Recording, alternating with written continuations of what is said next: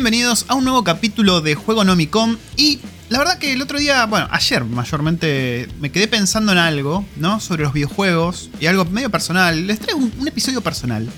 Y es, ¿qué juegos encontré yo o cómo los juegos ayudan con el proceso de duelo? A ver, ¿a qué quiero ir con esto? Eh, primero que nada definamos qué es el duelo, ¿no? El duelo es, si vemos la definición clásica, es el proceso de adaptación emocional que sigue a cualquier pérdida. Cualquier cosa, ¿no? no tiene que ser tu madre, tu padre, puede ser, no sé, que perdiste algún objeto muy valioso para vos, perdiste algo, algo que simbolizaba algo, en fin. El duelo puede venir en muchas, muchas facetas.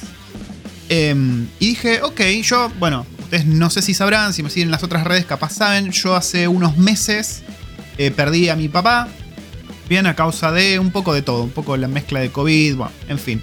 Y para los que no sepan, yo estoy viviendo en Nueva Zelanda, ¿no? Con lo cual estaba lejos, lejos, lejos de mi país de origen, donde pasó todo esto, y no, en ese momento no podía ir yo allá. Eh, por tema de restricciones de frontera y demás. Eh, y me quedé pensando, ¿qué, juegos me ayudaron a mí? ¿Y qué, cómo, cómo fue que me ayudaron y por qué me ayudaron? Y me pareció interesante explorar esto, sobre todo en estos años que, ¿no? que está todo yéndose un poco al carajo. Que estoy seguro que vos que me estás escuchando al otro lado perdiste a alguien hace no mucho. Eh, y bueno, si estás en este podcast te gustan los videojuegos. Entonces quería explorar un poquito qué juegos te ayudan con el proceso de duelo, qué juegos me ayudaron a mí y por qué. Así que sin más, vamos a ir con este capítulo medio bajón, pero necesario de Juego Nomicom.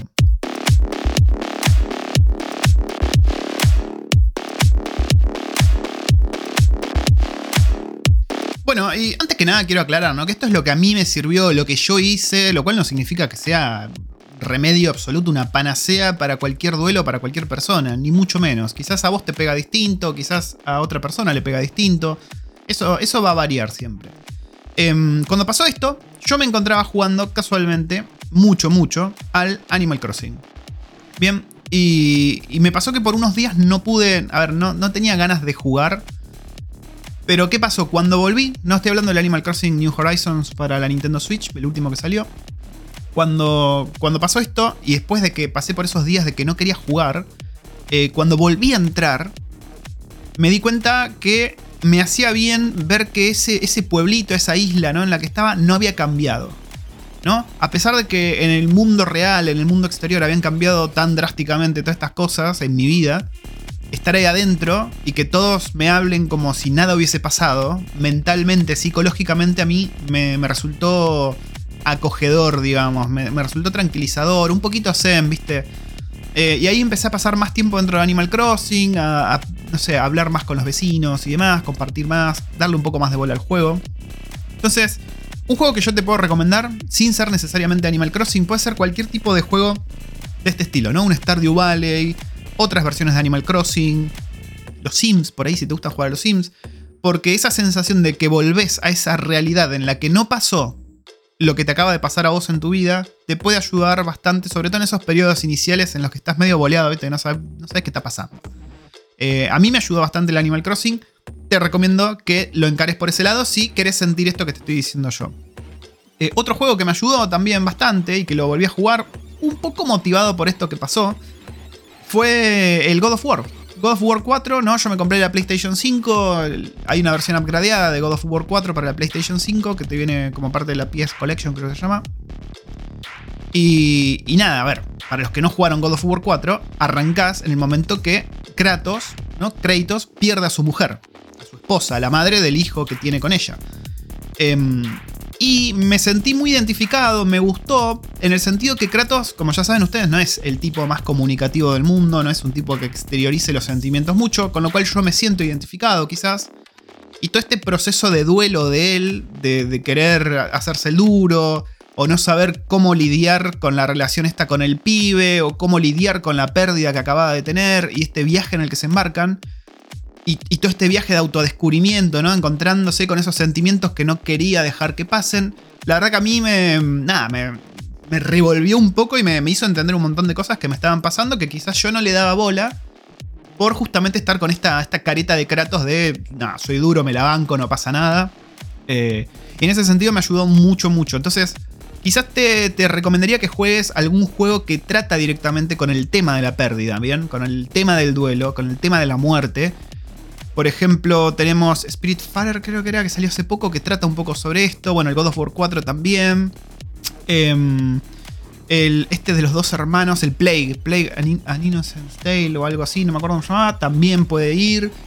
Eh, ¿Qué más? ¿Qué más? Bueno, todo este tipo de juegos que tratan sobre la pérdida quizás te sirvan para al menos sentirte identificado y encontrar similitudes y encontrar sentimientos que por ahí vos no estabas pensando, pero que los estabas sintiendo y que no, tenías un nombre o no tenías la visualización de ese sentimiento. Y estos juegos ahí te pum, te pegan y te dicen, che, esto es lo que te está pasando a vos. Y vos decís, pará, lo que le está pasando a este flaco es lo que me está pasando a mí. ¿Entendés? Eh, y en ese sentido te sirve mucho. A mí me sirvió el God of War 4, ¿no? Que si, si te pones a pensar el God of War 4, Kratos matando ogros, cagándose a trompadas con los hijos de Odín, decís, ¿qué tiene que ver? Bueno, a mí me sirvió, me sirvió el nivel historia, a nivel narrativo, para encontrarme con ese costado un poco más humano mío, digamos, de qué estaba sintiendo yo, cómo estaba lidiando con la pérdida. Kratos, a ver, no, es ningún spoiler, pero Kratos no, es muy bueno lidiando con la pérdida. Entonces, ahí te hace reflexionar un poco, che, yo no quiero ser como este barbudo, bien, que está cagándose trompadas con todo el mundo para no lidiar con la pérdida. En ese sentido me sirvió, me sirvió bastante, no les voy a mentir. Eh, otro, otro estilo quizás que te puede servir mucho para afrontar la pérdida, ¿no? El duelo, es que juegues algo que eh, tenés junado de pie a pa. A ver, ¿qué quiero decir con esto? Que juegues algo en lo que seas realmente bueno jugando, no sé si sos eh, experto en Dark Souls 2, si te lo sabes de memoria y, la ruleás, haces unos speedruns de la hostia, jugá al Dark Souls 2. Si sos experto, eh, perdón, 3. Si sos experto en Mario 3 o en Mario World, jugá al Mario World. ¿Por qué? Muchas veces cuando, cuando pasa esto, bien de la pérdida, uno se siente con esa, esa, cosa de impotencia, de que no pudiste hacer nada. Bueno, a ver, sobre todo a mí me pasó que estando lejos, el sentimiento ese se sintió, ¡pum!, exponenciado, porque yo estoy lejos, ¿qué carajo puedo hacer yo desde acá? Ni siquiera pude ir al funeral, ¿no? Eh, y esos sentimientos de, quizás de culpa o de, o de no tener control sobre eso, vos los combatís con este tipo de juegos en los que vos sos un crack esos juegos que te hacen sentir super power, ¿viste? Que rompes todo, que todo lo haces con memoria muscular.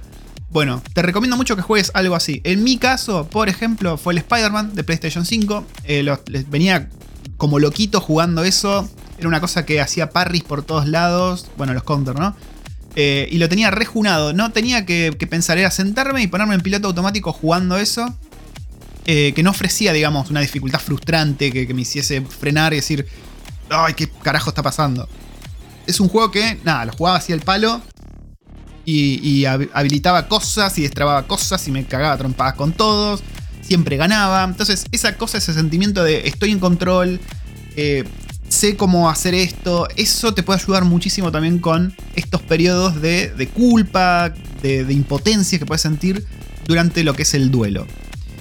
Eh, entonces, a ver, recapitulando un poco, ¿qué te estoy recomendando yo? A ver, desde mi experiencia personal, no te estoy diciendo que a vos te vaya a servir, qué sé yo. Fíjate, por un lado, que juegues algo del estilo simuladores de vida, y el por qué es porque está bueno en esos primeros momentos, o quizás más adelante, ¿no? Cuando ya pasaste varias etapas del duelo, volver a ese mundo en el que no cambió eso. En, en, ese mundo no, nadie te dice que, che, que lamento tu pérdida o murió tal persona. No pasó. Entonces, es una forma de escapismo muy, muy satisfactoria, muy placentera, si se quiere. Es lo mejor para hacer psicológicamente. La verdad no sabría decirte, no soy psicólogo. Me suena que no, pero, te puede ayudar durante estos momentos. Eh, a mí me sirvió Animal Crossing New Horizons, a vos te puede servir, no sé, el Stardew Valley, quizás un mundo de Minecraft que tenías hace un montón y entras y sigue todo igual. No sé, vos fíjate. Por otro lado, te recomiendo algún juego que trate directamente sobre la muerte, sobre la pérdida de alguien, en mi caso fue el God of War 4. Puede ser cualquier juego que se te ocurra. El Spirit Fighter, creo que se llamaba así, no me acuerdo el nombre. Es este el que vas del barquito y estás llevando espíritus, almas al otro mundo y, que tienen que resolver cosillas. Eh, buscate algún juego que trate sobre eso. Si es algún juego cuyo personaje vos te podés sentir identificado en la manera de ser, mejor todavía. Pero bueno, cualquier cosa te puede llegar a servir. Em, juegos solitarios del tipo Journey, por ejemplo, en los que te encontrás con un extraño. Esos también te pueden servir bastante en este sentido.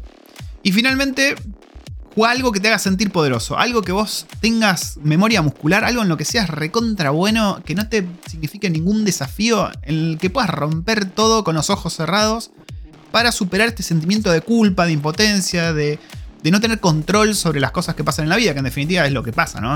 Hay que asumirlo. Pero este escapismo que te provoca jugar ese tipo de videojuegos, a vos te va a servir mucho en esos momentos tan chotos. Ahora sí, después de este capítulo bajón, y de hecho tengo pensado un par de capítulos bajón de este estilo, eh, ahora les voy a contar más.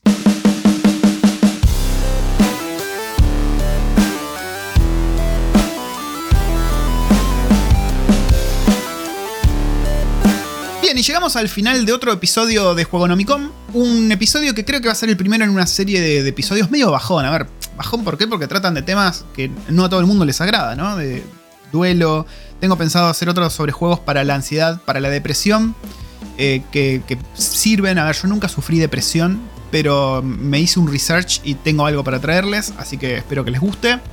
Y nada, me pareció interesante tratar sobre este tema porque es algo que no se suele hablar mucho. Hay mucha gente que por ahí le da vergüenza o miedo preguntar, decir, che, ¿qué juego me recomendás si estoy deprimido?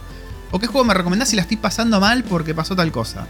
Hay mucha gente que le da vergüenza o le da miedo el qué dirán si pregunta algo de este estilo. Entonces, este podcast, a mí se me ocurrió hacerlo para vos que estás del otro lado. Quizás vos tenés un amigo o una amiga que está pasando por una situación así y, ves que no, no quiere preguntar o que no quiere, no quiere recibir ayuda.